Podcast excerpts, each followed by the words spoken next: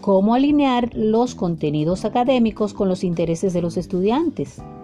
Aquí aprenderemos estrategias prácticas para alinear los contenidos académicos con los intereses de los estudiantes, enfocándonos en los conocimientos adquiridos sobre las funciones ejecutivas. Como hemos dicho, las funciones del lóbulo frontal, en particular las funciones ejecutivas, son las que nos permiten elaborar nuestras metas, planificar nuestras acciones y guiar nuestras conductas. Cuando aprendemos, nuestro lóbulo frontal es el que decide aprender, poniendo en acción todos, los mecanismos cerebrales disponibles para lograrlo. Pero, ¿cómo tomamos la decisión de aprender? ¿Qué motiva al lóbulo frontal a querer enfocarse en una tarea? Aquí la psicóloga nos da una mano, en particular los componentes de la motivación académica postulados por Antonio Valle.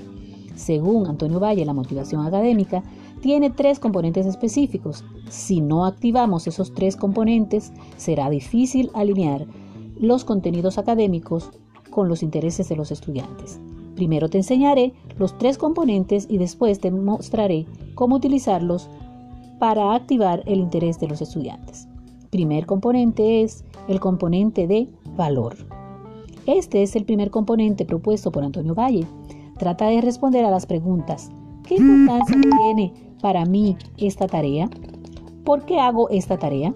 Cuando trabajas un contenido académico, lo primero que debe saber el estudiante es para qué lo hace y por qué es importante.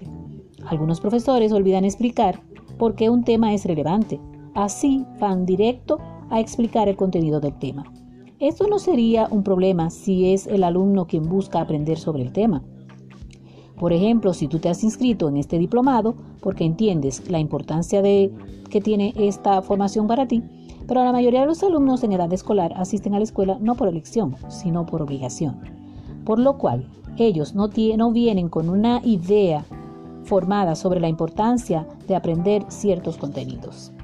Así que, con este componente de valor debemos garantizar que el estudiante conozca y entienda la importancia de la tarea que se realizará.